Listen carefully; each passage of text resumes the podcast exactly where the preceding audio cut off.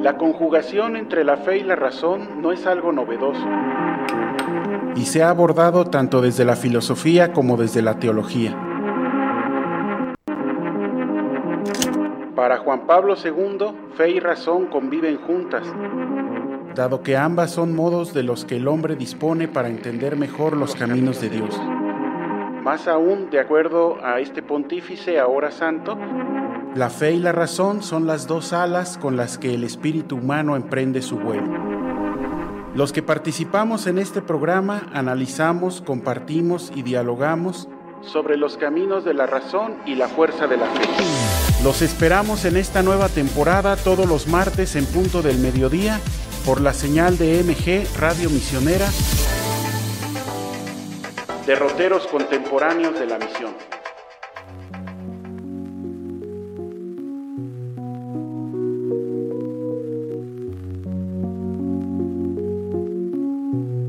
Muy buenas tardes, bienvenidos sean todos ustedes a este su programa La Fuerza de la Fe en el siglo XXI, derroteros contemporáneos de la misión. Bienvenidos y bienvenido también eh, nuestro estimado profesor Jorge Luis, que nos acompaña en este día nuevamente. ¿Qué tal? Buenas tardes, gracias por la invitación, Ramiro. No, pues muchas gracias por la generosidad de tu presencia, maestro. Y les recuerdo a nuestro auditorio, el maestro Jorge Luis ya ha estado con nosotros. Él es eh, Jorge Luis Ortiz Rivera de la Universidad Intercontinental quien es licenciado en Filosofía y maestro en Filosofía y Crítica de la Cultura por la Universidad Intercontinental.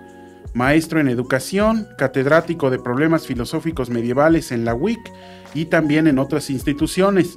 Profesor de la Maestría de Filosofía y Crítica de la Cultura, profesor invitado de Filosofía de la Universidad Pontificia de México, miembro de la Academia Mexicana de la Lógica y de la Asociación Filosófica Mexicana estudioso de temas de filosofía medieval, filosofía de la religión, misticismo, metafísica y simbolismo cultural y religioso. Autor del libro Simbolismo Religioso Valentiniano, así como de numerosos artículos en revistas y libros colectivos. Eh, su actividad principal eh, actualmente pues es eh, director del programa de licenciatura en filosofía en la Universidad Intercontinental. pues el tema que nos viene a compartir el maestro Jorge Luis es delineando el rostro de un humanismo cristiano contemporáneo. Antes de darle la palabra, les recuerdo a nuestro auditorio que eh, pues estamos en vivo y aprovechando que está aquí el profesor en vivo, pues se pueden mandar sus comentarios a través de las plataformas o bien preguntas y tendríamos tiempo de cederle la palabra al maestro Jorge Luis para que pues les dé una respuesta o un parecer al respecto de sus inquietudes. Bueno, maestro Jorge Luis, te cedo la palabra entonces, delineando el rostro de un humanismo cristiano contemporáneo. Y ya que haces invitaciones, pues yo invito a mis alumnos que están viendo eso, porque teníamos hora de clase, a que se hagan presentes, ¿no? También, que, que se diga que están vivos, ¿no? Pero muy bien, delineando un humanismo cristiano, yo creo que es interesante el planteamiento porque sí hay que perfilarlo. el problema del humanismo surge como respuesta al teocentrismo de la Edad Media. Entonces estamos hablando de un movimiento renacentista. El problema es que este movimiento renacentista es más bien antiteológico y por lo tanto decir humanismo cristiano sería contradictorio para esta vertiente. Tuvo que pasar toda la edad moderna, desde el Renacimiento hasta Jacques Maritain, cuando se empieza a perfilar ya esta visión de qué es un humanismo cristiano aunque efectivamente el cristianismo es esencialmente humano, porque se basa en el dogma de la encarnación de Dios en el hombre, con lo cual la naturaleza humana se deifica, de alguna manera dicen los santos padres de la iglesia, a la vez que se da la kenosis del verbo, sí, pero la naturaleza humana queda plenificada, queda sobreabundada, queda mejorada. Eh, en la práctica, a nivel teórico, decir humanismo cristiano incluso durante un tiempo fue criticado, que sería hasta contradictorio, porque el humanismo era la respuesta libre, atea, o al menos anticlerical que los renacentistas tenían frente al poder de la iglesia. Por eso yo creo que quedó perfecto el título de Delineando el humanismo cristiano, sobre todo contemporáneo, porque ahora ¿cómo podremos aplicar esto? Esencialmente es la naturaleza humana queda planificada y por lo tanto el hombre, el ser humano, tiene un valor supremo. Pero esto se enfrenta a situaciones de hoy en día en donde parece ser que esta visión deificada del hombre es más bien un riesgo, por ejemplo, para la ecología. Porque en, medios de, en vías de querer hacer al hombre el centro del universo, se nos olvida también la otra parte de la creación y se nos olvida el creador. Entonces, como que el término es polémico, por eso me gustó, ¿no? O sea, es, está interesante eso de perfilar un humanismo cristiano. Bueno, me llama mucho la atención esta anotación, ¿no? Primera que nos ayudas a enmarcar el asunto. Ciertamente el humanismo cuando empieza, si no empieza ateo, desembocará en el ateísmo, ¿no? En su consecución natural, colocando al hombre exclusivamente en su cualidad antropológica mundana, enfrente de todo y como centro de todo. Pero ciertamente se empieza a acuñar, ¿no? Y este humanismo cristiano contemporáneo, pues en base a, muchos olvidos que la modernidad tuvo, excesos también en los que cae, y donde paradójicamente el ser humano sucumbe ante el propio ser humano, ¿no? Y, queda dominado, supeditado, des, eh, despreciado en muchos sentidos por estos mismos procesos. Así que me parece muy oportuna eh, haber hecho esta observación de arranque. Sí, eh, es que rescatamos una tradición cristiana que sí se finca en, en la grandeza del ser humano. No se recuerda, por ejemplo, estas anotaciones de San Agustín del hombre, cuerpo, alma y espíritu. No solo rompe con la idea de que hay un dualismo, cuerpo y alma, sino que dice, no puede existir el espíritu sin el alma y el alma sin el cuerpo, porque somos imagen de Dios. El Dios que es uno pero trinitario mm. se refleja en el ser humano, que es donde empieza esta visión humanista. Entonces, el ser humano es reflejo de la Trinidad de Dios. Entonces, nunca ha sido visto, bueno, nunca, nunca debería haber sido visto como elementos por separado, que la modernidad sí lo hizo. Después del humanismo renacentista se desemboca o en el racionalismo, una de las grandes facultades del ser humano, o en el empirismo, en donde rescatamos la otra parte del ser humano que también es cuerpo. Pero como que se empieza a separar, se nos olvida lo que Agustín de Hipona había hecho en su momento. Es una unidad y por lo tanto defender un humanismo al estilo cristiano es defender la, la unidad del ser humano y no estas polarizaciones sobre uno u otro elemento constitutivo del propio hombre. ¿no? Eh, en este sentido llegamos ya hacia la edad moderna, hacia la actualidad contemporánea, en donde prefieren hablarles de otra manera. Humanismo integral, porque decían lo cristiano se contrapone a humanismo, entonces humanismo integral, o mejor aún ya en términos de la escuela de Lublinka, el personalismo que surge junto con Francia, Alemania, Polonia, esta idea del personalismo que intenta rescatar la unidad completa de lo que es el ser humano. Por ejemplo, en estos términos, el personalismo eh, tiene una tesis principal. Los grandes ismos de la historia han llevado a las guerras, a las destrucciones y a los desencuentros. En cambio, el personalismo trata de englobar todos los ismos. Sí somos ciencia, sí somos carne, sí somos espíritu, sí somos pero la persona humana es una unidad que permite presentar la grandeza del ser humano. Detrás del humanismo cristiano, digámoslo ya de una vez, está la defensa del valor supremo de la persona humana.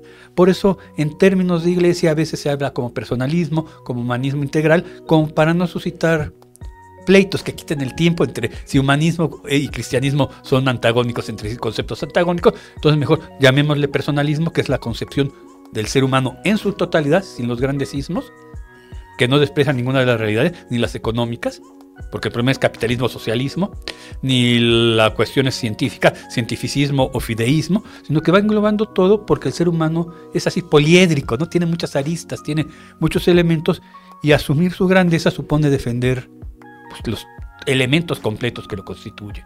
Sí, sí, me recuerda estas eh, palabras a la obra de Gabriel Marcel, ¿no? Del hombre roto, que en cierto sentido era esta, pues precisamente esta forma de expresar esta tragedia del hombre moderno, hiperfraccionado, hiperespecializado, completamente roto, ¿no? Como un ser humano que explota en mil pedazos y luego ya no tiene la capacidad de volver a juntar todos sus pedacitos para ver en total qué es, ¿no? Esta, esta realidad de que no podemos entendernos como humanos desde una de nuestras partes constitutivas, sino que tenemos que ver la complejidad del conjunto, pues es algo que, que es muy digno de ser rescatado y de no perder de vista. Sí, y qué es lo que radica la característica de los pensadores del humanismo cristiano. Y no solo católico, ¿no? Estamos hablando de Neisburg, que es un teólogo protestante, evangelista, que también está hablando en estos términos. O sea, si hemos de ser cristianos, no es por una de las partes del ser humano, por una de sus dimensiones, por una de sus aristas, es que el ser humano completo debe ser planificado. Y esa sí sería una apuesta importante porque los grandes regímenes pues, del siglo XIX, del siglo XX, no es que propusieran de suyo cosas que en sí mismas son malas, sino que engrandecían solo un y entonces ya queda una caricatura de lo que es el verdadero ser humano. Si te das cuenta, por ejemplo, uno de los productos del humanismo cristiano, que no siempre se ve esta relación, es por ejemplo la doctrina social de la iglesia en donde la iglesia está haciendo hincapié en la visión evangélica de la producción del trabajo, del dinero, de los bienes materiales, que pareciera ser que es muy ajeno a la visión cristiana. Y no, es que el ser humano está en este mundo encarnado, está en este mundo trabajando, está en este mundo viviendo, y la reflexión sobre la riqueza, aunque se oiga contradictorio, también puede ser cristiana, pero no es la única dimensión. La cuestión, por ejemplo, litúrgica. El ser humano tiene fe sobre lo que no ve. Sin embargo, ¿cómo ayudan los elementos litúrgicos que son simbólicos, que me permiten remontarme a lo que sí veo? Porque yo también soy carne, yo también soy vista, yo también soy oído. Por eso la música sacra es tan importante, o, los colores litúrgicos, o las flores, o el incienso, porque en realidad me va recordando que accedo a Dios por todo lo que yo soy. Sí, sí, muy interesante. Este, una pregunta, profe. Sí, sí. El, es una cuestión interesante. Por ejemplo, eh, cuando en el siglo XVI, ¿no? Este, tenemos el arribo de los frailes misioneros acá en América, empieza todo un proceso y todos los eh, revuelos eh, de discusión que se dan alrededor de los indios, y empieza una práctica influenciada por este humanismo naciente en los frailes que sí ven importante defender eh, al indígena como ente individual, personal, ¿no? Este, como partícipe de esta, mm, eh, de, de, este grupo humano.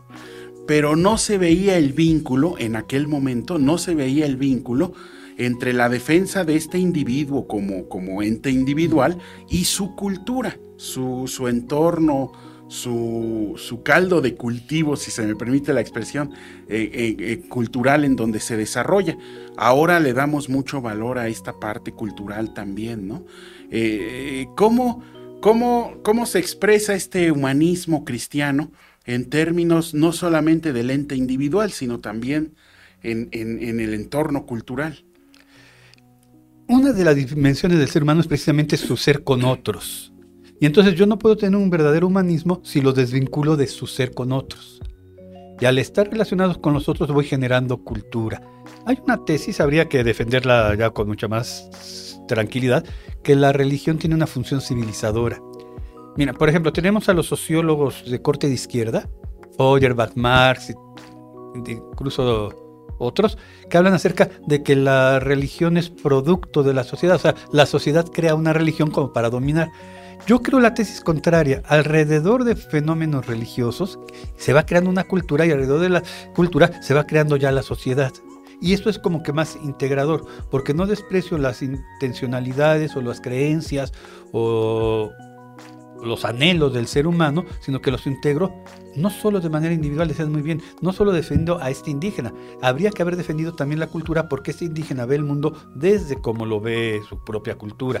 Y esto sí está muy presente, por ejemplo, pues yo no sé si con toda claridad, pero al menos está insinuado en los documentos del Vaticano II, pero sí, por ejemplo, ya en los documentos de Puebla, eh, Santo Domingo, sí se habla. A ver, si tendríamos que entender de dónde poder llegar a evangelizar, ha de ser a un hombre, a una mujer, a un ser humano, pues, que ya vive inmerso en una sociedad acotada por coordenadas históricas, culturales, sociales, políticas, y desde ahí habría que hacer el lugar teológico.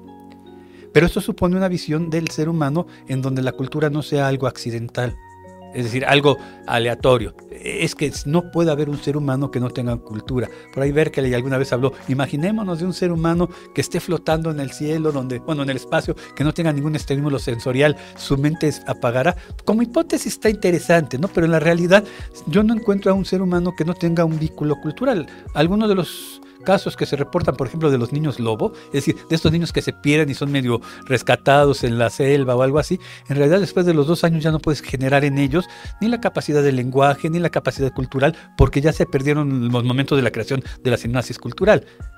Si esto es así, quiere decir que tampoco podríamos enseñarle la fe si no es desde la cultura. O sea, uno aprende la fe pues oyendo el Ave María de los labios de la abuela o de los labios de la mamá, aun cuando todavía no concebimos de qué estamos hablando. Esta referencia tan familiar, ¿no? De ahí está papá Diosito o mamita María, o sea, hablar así con cariño va provocando de que lo divino va entrando precisamente a cómo concibo yo estas relaciones cuando se hace esto es interesante, ¿no? Hay que decidir si hay, ayudamos o no al indígena. Y lo primero que se hizo fue plantear, bueno, ¿el indígena es o no ser humano? Y empezaron las primeras reflexiones, hasta que Pío V dijo, oigan, déjense pelear, nada más fíjense si se ríen. Como que haciendo referencia a algo que es intrínseco al ser humano en la filosofía aristotélica tomista, ¿no? La risa es un propio, es decir, algo que está omnis y siempre, en todos los seres humanos, solo en los seres humanos y siempre en los seres humanos. Si aquellos se ríen, quiere decir que son seres humanos. Entonces pásenle a bautizar, ya déjense de pelear de si serán o no, si se visten o no se visten, si son antropoides o monos, o antropoides muy eh, desarrollados o monos muy deprimidos, como sea, es, se ríen, es que son seres humanos. Y ahí viene ya la intuición del humanismo. Hay elementos comunes entre todos los seres humanos que permiten identificarlos como valiosos. Uno de ellos es la cultura. Sí, pues es que sí, ha habido muchos cambios ¿no? a lo largo del tiempo, pero es este, interesante ver cómo eh, digamos, ciertos fundamentos, ¿no? Ciertos fundamentos propositivos de parte del cristianismo están presentes y se destacan en algunos momentos de nuestra historia y que permiten hablar, ¿no? De esta continuidad de, de un humanismo cristiano que ahí está, que llama la atención, que ante ciertas tendencias recuerda lo importante para el ser humano es esto, desde nuestra tradición, desde nuestra perspectiva. Nos mencionabas al inicio, profesor, este, bueno, el, humanismo eh, em, desde la encarnación, ¿no? Desde la base de la concepción de la encarnación. ¿Qué otro punto podría mencionar, podrías mencionarnos en este sentido como dentro de esta lista de características de un humanismo cristiano? Ok, es primero la naturaleza divina asumida por el Hijo de Dios, es la encarnación, ya me pone con una dignidad importante, ¿no? Lo otro lo mencionamos de San Agustín, ¿no? cuando está explicando lo del Génesis, el Génesis ad literam, San Agustín se pregunta, bueno, imagen y semejanza, ¿en qué soy imagen? Lo acabamos de decir, hay una Trinidad en mí, ¿no? Cuerpo, alma y espíritu que refleja la Trinidad de Dios.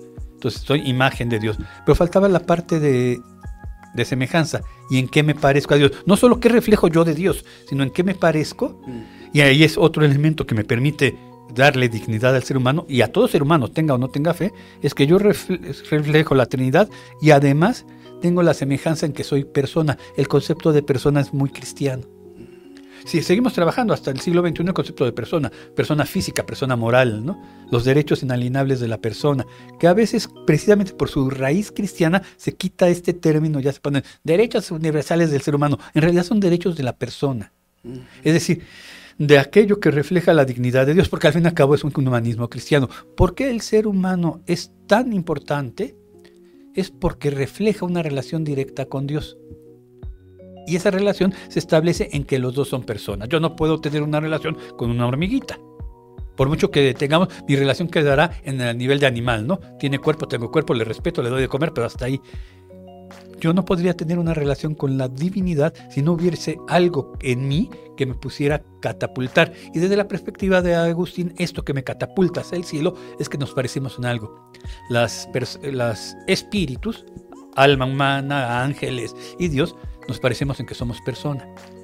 Esto es muy teológico, sí es verdad como lo de la encarnación, pero eso ya explicado en términos civiles o en términos humanos es reconozco en la raza humana una valía que no se le puede quitar por nada. Yo sé que a veces quisiésemos que no fueran personas los asesinos, los violadores, los secuestradores, pero incluso en ellos se refleja este valor de la persona humana.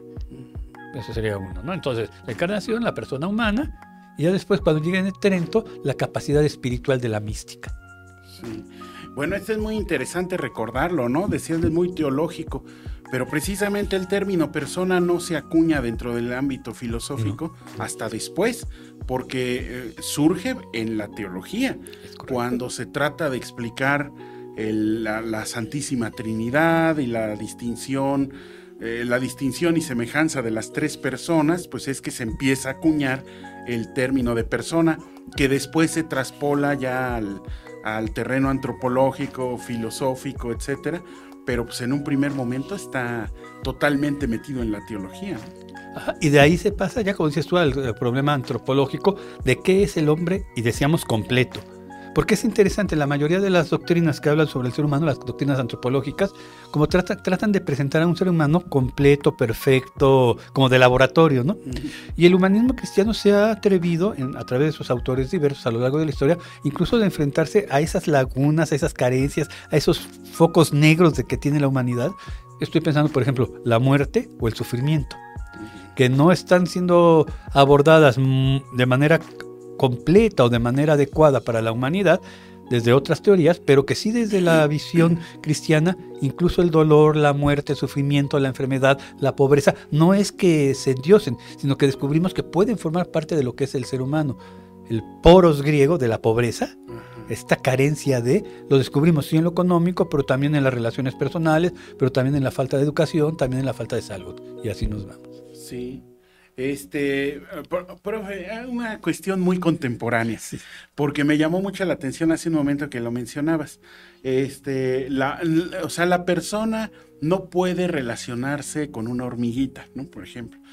Y eh, eso es interesante, ¿no? Digamos, tenemos cambios de sensibilidad y de conductas y de formas de expresividad en nuestra época contemporánea, donde ahora estamos viviendo eh, esta irrupción en la escena social de relaciones con, eh, con el ámbito animal, con la mascota, que hasta hace unos años eran privativas de lo humano.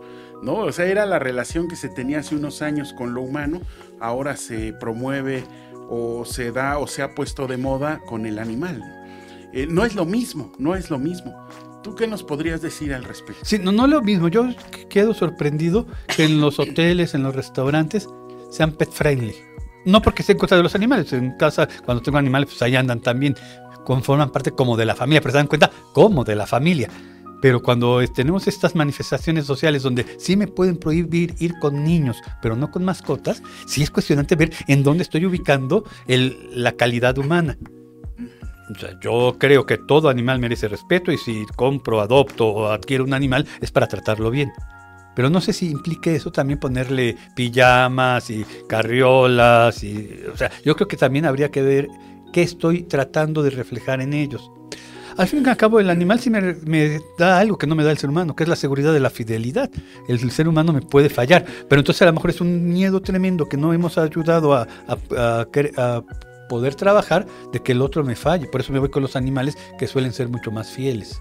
Es este llamativo, por no decir espeluznante oír, yo no tendría hijos porque es traerlos al mundo. Para eso hay muchos animales en los que puedo adoptar. Entonces vuelve, a ser la pregunta del, del organismo cristiano. ¿En qué radica el valor del ser humano? Por muy fallona que te haya salido tu pareja, algo debes tener de plus a tener seis gatos. y eso no quiere decir que estemos en contra de la ecología y del desarrollo. La última carta de Papa Francisco, ¿no? Eh, Deum, ¿cómo era? Laudate, Deum.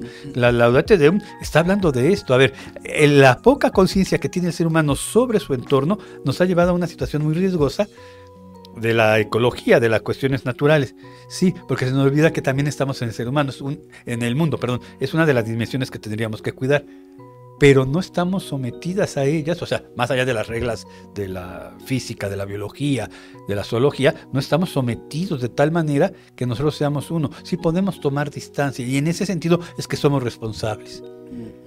Igualar a un animal a un ser humano, yo creo que sí es, es un riesgo, que habría que justificarlo. Somos iguales en tanto que somos cuerpos sensibles. Somos semejantes en tanto que somos mamíferos, tal vez, o en tanto que comemos. Pero igualarnos tal cual como animales es una degradación de lo que intentaba el humanismo cristiano. ¿Te acuerdas? Esta hipótesis teológica, Dios se hace carne, y por lo tanto la naturaleza humana se eleva, ahora viene, pero somos animales y yo adopto un hijo que se llama perro un hijo que se llama gato, y entonces como que se vuelve a bajar. Es, yo creo que es consecuencia de este fin de los grandes metarrelatos o esta idea de la posmodernidad, en donde no hay valores supremos, y decir que el valor supremo es el ser humano, parece una aseveración que va contra el derecho de todas las demás especies. Pero habría que buscarle más, no, no es tan sencillo para Sí, claro. Es muy complejo, ¿no? Es muy complejo. Y bueno, estamos en una época también de hipersensibilidad en, las opciones de vida y la sensibilidad que cada quien toma frente a ellas. Y de repente, pues sí, es, eh, es como tocar una herida en, carne viva. Este, yo creo que tiene que ver también con la cuestión de la conciencia. La conciencia y la confrontación de la conciencia el conflicto, el placer o el displacer que genera una interpelación y eh, pues si se suple al humano con, algo más, no hay esa interpelación. Pero bueno, eso lo podríamos platicar en, en un momento cuando regresemos de un pequeño corte. Claro que sí.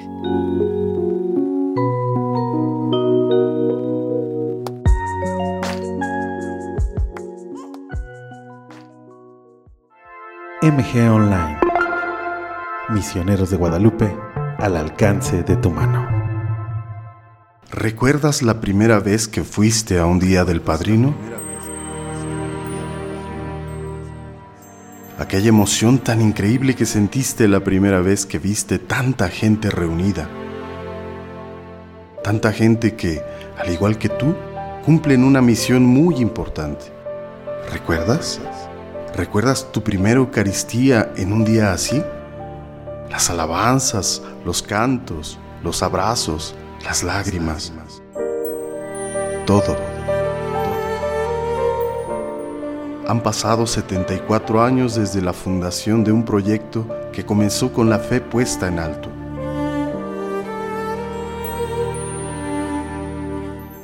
...74 años de una labor evangelizadora única y global.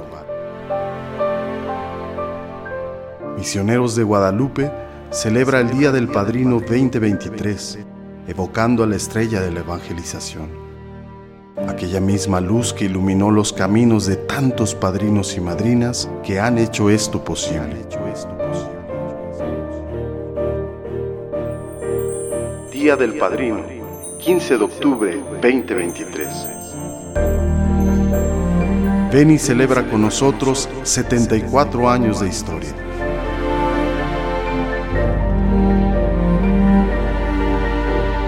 Con Santa María de las Misiones, Misioneros de Guadalupe.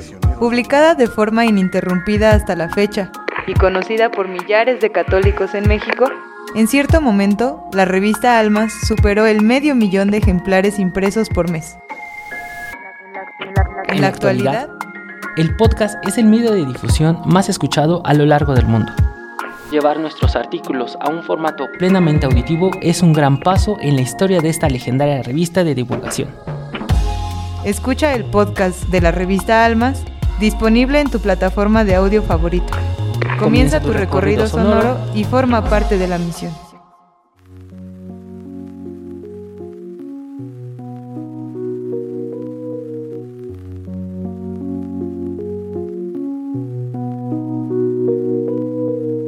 Pues ya estamos de regreso aquí con el maestro Jorge Luis Ortiz Rivera y estamos platicando acerca del tema de, delineando el rostro de un humanismo cristiano contemporáneo.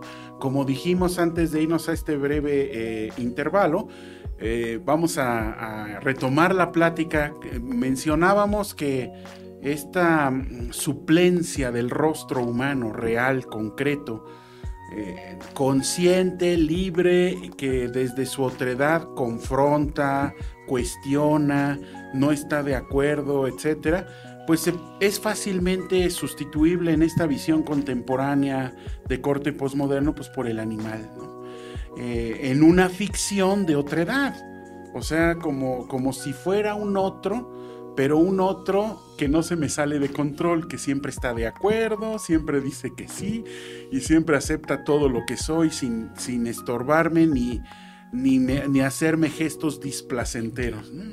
Eh, ah, ¿qué, qué piensas al respecto, profesor? Es que ese es el gran riesgo de no defender un humanismo. Podemos cambiarle el nombre porque la palabra humanismo no nos gusta, pero de defender el valor de la persona humana. ¿Tengo que tener una relación, debo tener una relación sana con mi entorno? Sí. Decíamos, el Papa Francisco lo está diciendo por todos lados. Hay que tener una relación sana con el entorno. Pero eso no implica que esta relación sana permita igualar al animal con el ser humano. Y es aquí, como decías hace rato, en este espíritu de susceptibilidades, donde pareciera ser que me estoy robando un derecho que tienen los animales también a ser tratados. Sí, tienen que ser tratados con respeto, con dignidad, pero con dignidad animal, con cuidado, con cariño también, pero el ser humano debiera ser más valioso desde la jerarquía propia de las personas, porque es precisamente en donde yo me descubro con el otro, ¿no? Decías tú ahorita, el animalito no me responde fuera de tiempo, el animalito no me va a, a fallar, pero yo creo que es en el aventurarme a que me logre fallar el otro, donde está la grandeza de las relaciones humanas. Programas medio degradantes de la televisión comercial ahora, esta idea de me caso me- hoy mismo porque hoy me conoció y una máquina dijo que de todos los concursantes nosotros somos compatibles, pues parece ser que está dejando de lado la gran grandeza que es la aventura de la relación humana. En donde el otro, y yo creo que ahí radica el amor, ¿no? En donde el otro es libre de decir me voy, pero no se va por un acto de amor.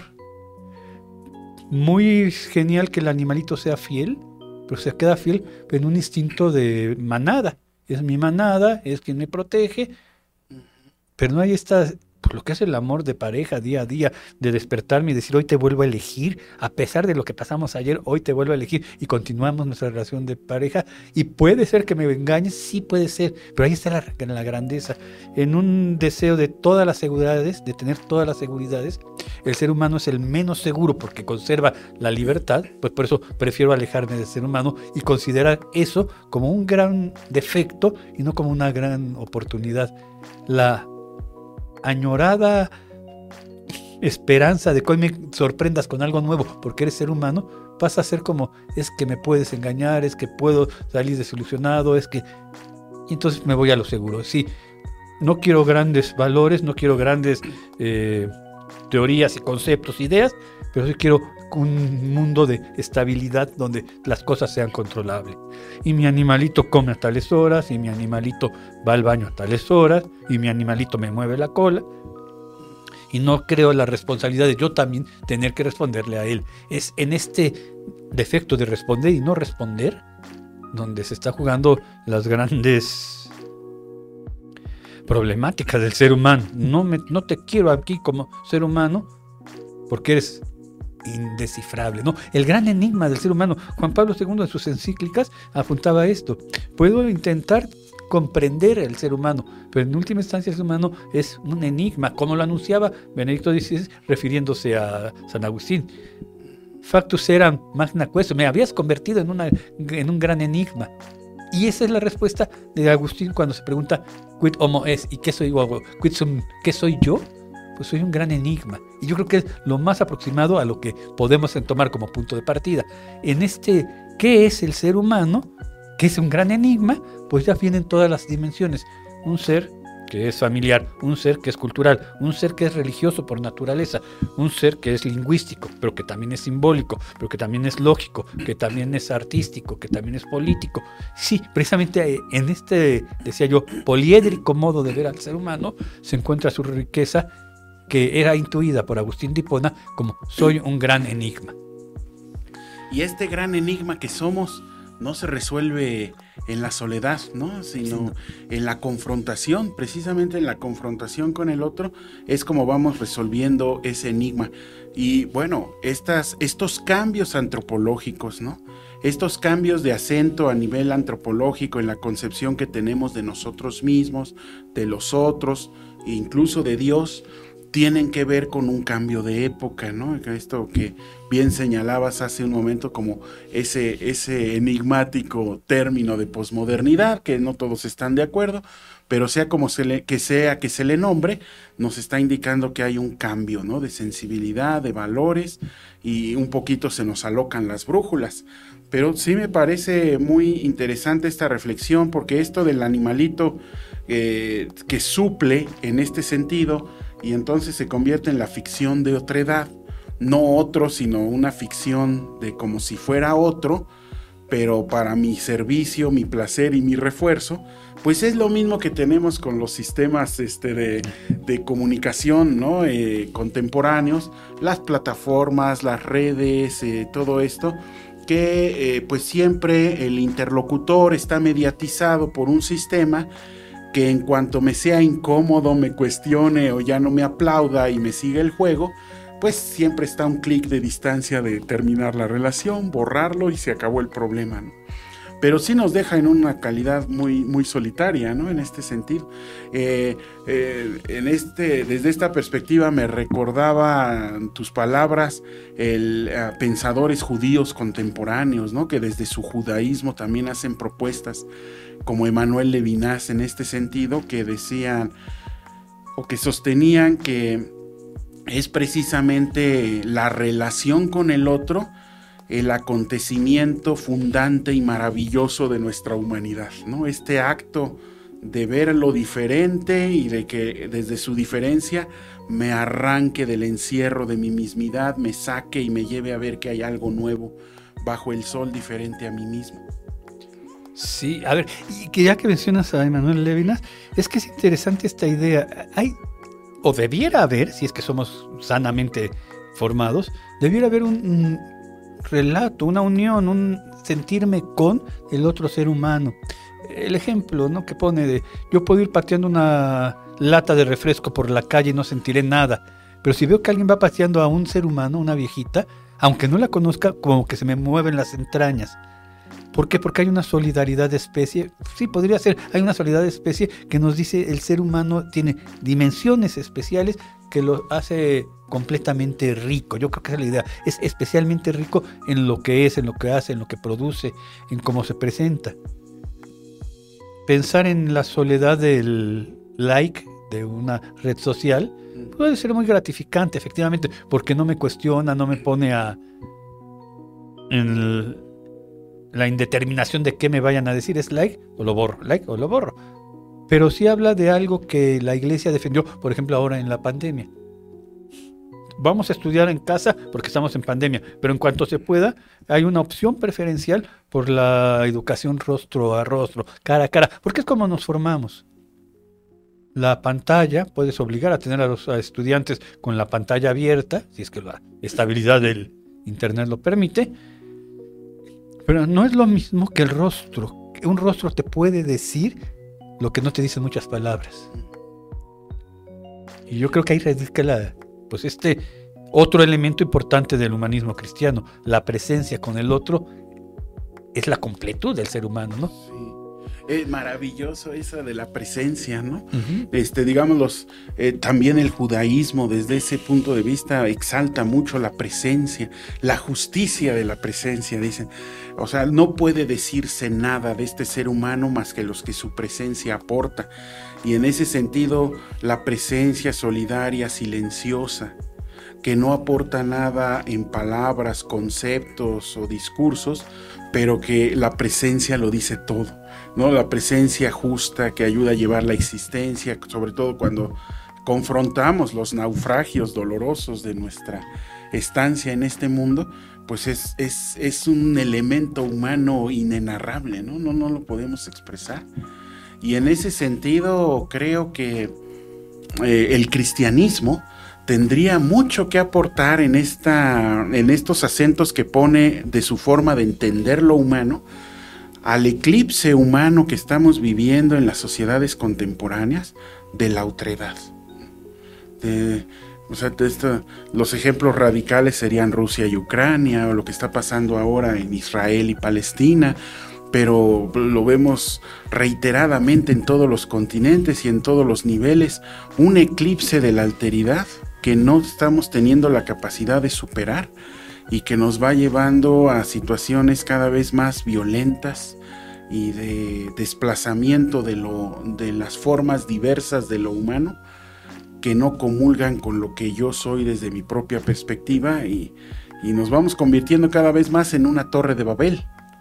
Sí, que desde la historia de la iglesia se trató de evitar desde un principio. Es, no somos uniformes, tenemos unidad en la diversidad, porque reconozco que hay otra forma de vivir la fe. Aquí el caso es, hay otra forma de vivir la fe. Conservando la unidad, conservar en lo esencial unidad y en lo accidental diversidad, dice la máxima de los santos padres, encontramos la manera de ser iglesia, una iglesia universal que está presente en África con la sensibilidad Sheshekwame, Kwasiguredo, que hablan acerca de esta sensibilidad propia africana. Temples, que es un em, belga eh, misionero en África, que hace una entrevista y que le contesta, bueno, es que ustedes en Occidente están con la idea de Descartes, pienso, luego existo. Aquí entendemos el ser africano como bailo, luego existo. Entonces, si nos, si nos sentamos a ver eso, entonces yo tengo que crear, por ejemplo, la liturgia en términos de esta comunidad que baila y luego existe. Y entonces, yo lo he visto misas realizadas en África, pues a mí me conmueve porque yo estoy occidentalizado, pero que veo que sí tiene su razón de ser. Bailo, luego existo, entonces tiene que haber baile. Entonces la procesión de entrada es bailada, y el canto de la aleluya es bailado, y el, la procesión de las ofrendas es bailada. No puede haber no baile en la Eucaristía, porque entonces no estaría diciendo nada a este pueblo africano que se define como bailador. Por supuesto, si un tridentino, que es otra manera de ser cristiano, lo ve, dirá, es que están atentando contra la sacralidad del momento del sacrificio de Cristo, cómo están bailando. También había demonios bailando en el Calvario. Sí, podemos polarizar los dos ejemplos, ¿no? Pero las dos son maneras de vivir la fe. Esto que pasa con la fe pasa también con el ser humano. Son dos maneras de vivir la educación, dos maneras de vivir la política. Y digo dos maneras ahorita por el ejemplo, ¿no? pues múltiples maneras de ser ser humano. No existe una única manera de ser ser humano. Es en esta habilidad de entender que el otro también tiene su propia existencia como el ser humano y que no atenta contra la mía por su manera especial, sino que al contrario la enriquece, yo creo que sería donde tendríamos que empezar otra vez a promover los valores del humanismo cristiano. Hay un valor supremo que va por encima de la accidentalidad, pero que no me impulsa a encerrarme o en la red social o en las mascotas, sino que me habla, la red social puede ser que conocí a alguien, pero hay, hay que trabajarlo, hay que hacerlo en, en la vida diaria, hay que vernos el rostro a rostro. En última instancia, y eso lo dicen psicólogos y demás, ¿qué es lo que me permite a mí dispararle, por decir algo, a un ser humano, es cuando lo dejo de considerar ser humano. Mientras lo considere ser humano, hay como un rechazo a atentar contra la propia especie. Es cuando lo dejo de considerar ser humano, cuando lo puedo hacer prescindible, desechable. Y ahí vienen los insultos, ¿no? Perro. Dicho por los cristianos a los judíos. No al revés, por los judíos a los cristianos. Y el cristiano contestándole cerdo puercos, algo así, ¿no? Sí, eso habla de que le estoy quitando la dignidad humana porque solo cuando le quito la dignidad humana es fácil calar el gatillo y disparar. Los secuestradores tapan el rostro porque el rostro es humano. Los de la SWAT en Estados Unidos sacan a los familiares de los secuestrados y les piden que repitan muchas veces el nombre y es que Miguel es buen padre, y es que Miguel trabaja, y es que Miguel no le ha hecho nada, porque le están poniendo un nombre que lo hace persona, que hace más difícil jalar el gatillo, o la cuerda, según lo que sea, ¿no? Yo solo puedo eliminar al otro cuando lo dejo de considerar ser humano. imagínate todos los insultos que tenemos, en realidad lo que estás haciendo es deshumanizándolo. Ya no es una persona, es un bodoque. Ya no es una persona, es un cerdo. Ya no es una persona, es un... Y podemos seguir poniendo insultos. Sí, sí, me, llama mucho la atención, me recuerda, me trae luego, luego a la mente Silvana Rabinovich, ¿no? Cuando mencionaba la destrucción física de, un ser humano eh, es consecuencia de la previa destrucción ontológica, ¿no? O sea, primero hay que ver qué maniobra intelectual podemos para que no sea humano o no sea tan humano como yo, para que entonces se pueda disponer físicamente de él en la destrucción. Pero bueno, esto eh, no solo es a nivel eh, personal, ¿no? Sino creo que como sistema, como sistema también eh, se construye esta cultura de muerte que decía Juan Pablo II, ¿no? O sea, esta tendencia a considerar al ser humano, como decía Hannah Arendt, en ser un, ser superfluo, desechable, ¿no? prescindible, al fin y al cabo ya ni siquiera considerado mercancía, porque la mercancía tiene un valor implícito, sino ya un vaso desechable, una basura que se tira. Y entonces estos procesos se van dando en nuestro contexto general, dentro de las, eh, nuestra vida social y genera un ambiente muy peligroso de deshumanización, ¿no? Lo contrario a lo que estamos hablando aquí, un proceso de deshumanización, de desanclaje y ruptura de estos engarces al valor de la persona, la inviolabilidad de la vida humana, etcétera. Que es tremendamente riesgoso precisamente para toda la humanidad. Eh, mencionaba Hannah Arendt, ¿no? Una de sus tesis principales es la banalidad del mal. Cuando el mal se hace banal, o sea, ya no me dice nada del mal porque ya no está atentando contra un semejante mío. Es otra cosa. Es un ser humano, pero yo lo considero otra cosa. Puedo pasar sin ninguna preocupación, sin inmutarme, puedo pasar contra un asesinato, contra un robo, contra un acto de injusticia y yo cerrarme porque al otro no lo considero parte de mi especie, parte de mi entorno, parte de mi realidad. Que yo creo que por ahí va el aporte del humanismo cristiano sí tiene que ver con los cristianos y ya en el siglo XX y XXI ya no estamos hablando de la diferencia con musulmanes. Es, ante todo tenemos que hablar de seres humanos. Por eso Vaticano II habla del diálogo interreligioso, pero también habla del ecumenismo y también habla del el diálogo con la ciencia y el diálogo con la economía, porque debemos entender que todos formamos parte de los seres humanos y algunos desarrollan una cualidad más que otros, pero es en la riqueza donde se presenta lo que es el verdadero ser humano. Profesor, yo no sé eh, tú cómo lo veas, pero a mí eh, me late, intuyo que dentro de, en muchos sentidos, ¿no? los documentos magisteriales del Papa Francisco, desde Laudato Si hasta este momento, bueno, con la semana pasada, antepasada, el 4, ¿no? El día de San Francisco salió la Laudate, Laudate Deum, este, pues repiten constantemente este, una idea que subyace en los planteamientos que es volvernos a sensibilizar de no solamente de nuestra humanidad, sino de la humanidad del otro hombre. Volver a construir los vínculos, volver a abrir las vías de intercomunicación entre lo que somos como humanos y las otras expresiones de lo humano también, eh, con miras a, a dar marcha atrás o hacer contrapeso a estos procesos de deshumanización contemporánea, ¿no? de desensibilización incluso. Eh, pues ahora vemos las guerras a distancia, ¿no? Y podemos estar cenando y viendo en la pantalla los bombardeos en tal o cual lugar y si perdemos, nos desensibilizamos, perdemos de vista por completo la tragedia humana, la vida robada, el dolor, este, el, sufrimiento, la devastación del prójimo, pues eh, nos desensibilizamos, se convierte en parte del paisaje. Y creo que esta invitación a sensibilizarnos, no por nuestra humanidad, eh, mía propia de nuestro grupo, sino la de todos, ¿no? La de todos, los que somos como nosotros y la de los que no son como nosotros, tiende a, hacer contrapeso a esta tendencia. Sí, sí, sí, porque de hecho hay frases o conceptos muy claves en el pensamiento de Papa Francisco.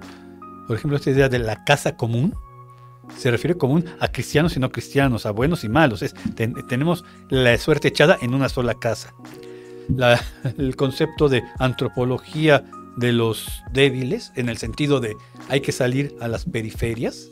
Yo sé que el concepto periferia es, periférico es más bien de la izquierda de la teología, pues, pero es muy interesante, salgamos a las periferias.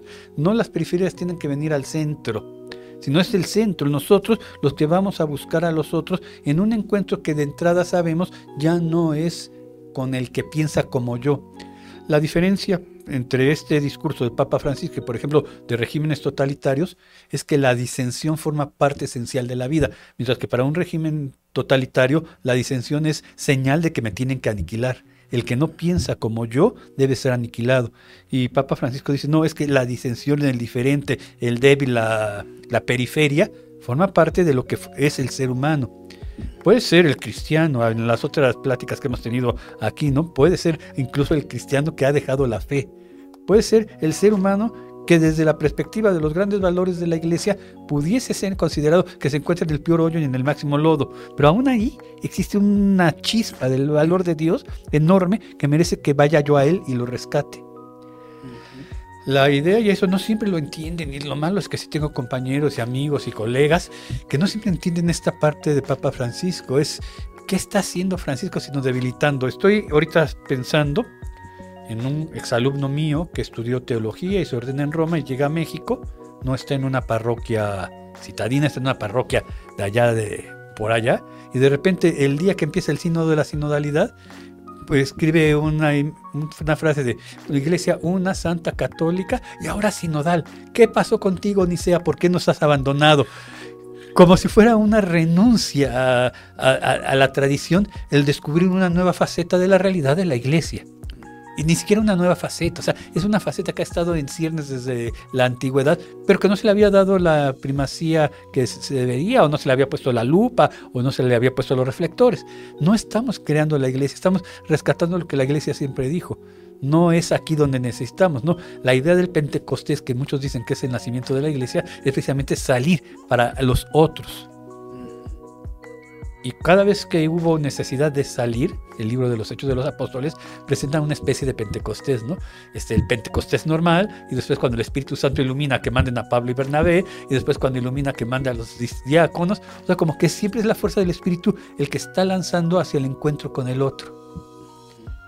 Y si a eso lo juntamos con la visión del Evangelio de Lucas, del Hijo Pródigo, para que un Dios esté atento a abrazar, nunca a cuestionar, a recriminar, a, sentir que estás más allá de la ortodoxia. Incluso ese que es muy liberal o muy tradicionalista, también es hijo de Dios. Y yo creo que ahí empieza esta idea del humanismo cristiano. No, no empieza, ahí nos conduce, perdón. Y nos conduce a la presencia del otro como es para buscar lo que de valioso tiene, antes de buscar sus carencias y limitaciones. Ese que está en la periferia existencial tiene algo de valioso y merece incorporarse a formar parte del tesoro que se llama iglesia. Sí, muy interesante, muy importante estas ideas, profesor, muy claro. Este, eh, ya vamos a terminar, entonces eh, todavía nos quedaría tiempo para darte la voz eh, para una reflexión final. Entonces yo creo, después de leer esto, ya que hablamos de Francisco, que hay tres puntos básicos donde creo que se descansa este humanismo cristiano contemporáneo, que podría ser una antropología de la acogida y la hospitalidad, eh, amable con el otro, de salida, una ética de primacía en la otredad, o sea, una ética que pone su acento en, el otro, en la alteridad, y la, pues una epistemología sinodal, ¿no? Una forma de entender las cosas donde el intelecto individual no se las puede arreglar sin el diálogo y la interlocución. Eh, por ahí, eh, bueno, poniendo eso sobre la mesa, te cedo la palabra para tu reflexión final. Qué bueno. A ver, es que lo has planteado con magistral síntesis. Sí hay estos tres elementos, la antropología de la acogida. Si el humanismo cristiano piensa no en desechar, no en criticar, no en sacar, sino en acoger. Todo forma parte del, decía yo ahorita al final, del tesoro de la iglesia. En términos humanos, cualquier ser humano enriquece a la iglesia. Después, esta ética de la autoridad es que mientras sigamos pensando que solo existe una manera de mascar chicle, vamos a decir algo tonto, pues no vamos a encontrar otra manera de hacer una bomba más grande. Yo creo que la diversidad está el, el gusto, dicen los, el dicho, y, pero una ética supone que es precisamente en el, lo diverso, no donde hay la contradicción, sino el complementario. Aquí me gusta mucho la visión del taoísmo, ¿no? La montaña alumbrada por el sol está al mismo tiempo alumbrada y del otro lado sombría. el ser humano tiene cosas que merecen ser puestas en alto, pero al mismo tiempo hay cosas que hay que ir, pues yo no digo cargando, sino asumiendo. Hay ciertas eh, eh, cuestiones que el ser humano debe entender que es ahí donde entra la decisión ética. ¿Qué hago con esta parte sombría que, quisiera yo desechar y que no puedo? El enfermo, el anciano, el que disiente, etcétera. Y efectivamente aprender a pensar con el otro, que es como la esencia de la sinodalidad, el aprender a pensar con el otro, debería ser una nueva manera de enseñar a hacer epistemología. Es decir, ¿cómo puedo conocer si no es desde el, enriquecimiento de donde mi mente, mis sentidos, mi cuerpo no llegó, pero que sí llega el otro ser humano? Por eso no es yo tengo la verdad, es nosotros buscamos la verdad. Sí, sí, sí, una apuesta, eh, poner el acento en esta parte comunitaria. Comunitaria. Eh, muy, muy interesante. Bueno, hay muchísimo más de dónde cortar. Seguramente en el futuro tendremos la ocasión de poder profundizar en otros temas. Por lo pronto, muchas gracias, profesor Jorge Luis. Gracias, Ramiro. Eh, siempre un placer. Pues sí, siempre es un placer también recibirte por acá y poder compartir estas ideas. Le recordamos a nuestro auditorio que este próximo domingo 15 de octubre es el Día del Padrino.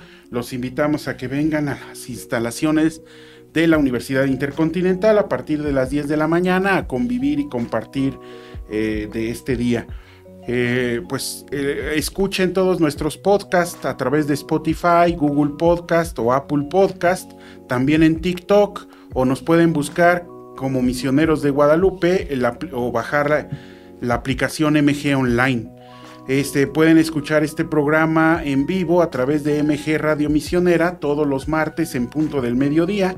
Los invitamos a suscribirse a nuestro canal de YouTube, darle like y compartirlo con quienes puedan estar interesados.